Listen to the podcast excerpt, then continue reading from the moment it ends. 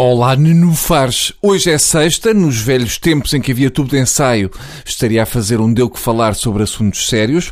Como estamos num especial de campanha eleitoral, vamos ter que ficar pelos temas que dizem respeito às eleições. Esta semana, o livre barra tempo de avançar deu sinal de vida. Esta sigla do livre com a barra pelo meio, seguido do nome de um episódio da Guerra dos Tronos, confunde-me.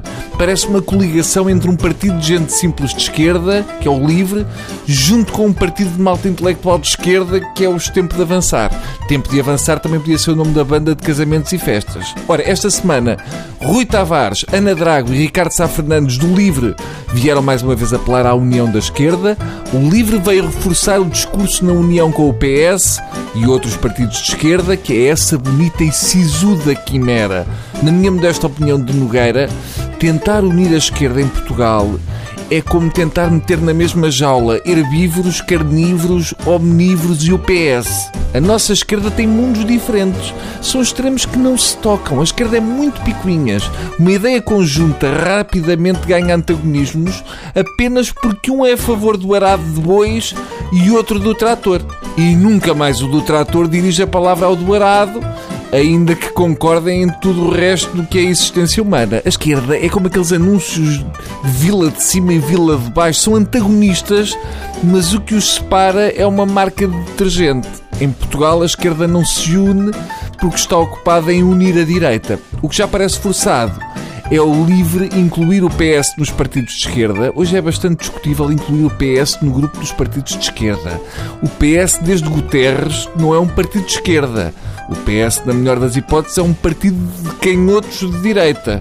Se disserem ao Francisco Assis ou até ao António Vitorino que eles são pessoas de esquerda, o mais provável é eles responderem: Ah, quem diz é quem é, toma, toma. Para terminar, esta semana também deu que falar Marinho e Pinto, candidato do Partido Democrático Republicano, PDR, à Assembleia da República, que se disse chocado e pessoalmente transtornado com as imagens que viu na noite de segunda-feira no programa de Ricardo Araújo Pereira. O quê? Então, mas o estado normal do Marinho e Pinto não é transtornado e chocado?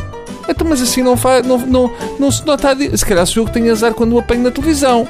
Mas diz Marinho e Pinto, e passa a citar: O que vi foi uma pessoa desconhecida a urinar numa fotografia minha.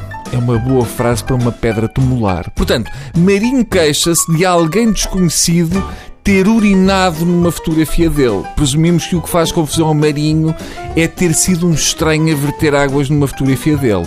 Uma coisa é o meu primo Alessio urinar nas minhas molduras, outra é um mija nas escadas qualquer. Na verdade, Marinha Pinto não gostou de ver um bacio com a sua fotografia servir para o cidadão aliviar o rim.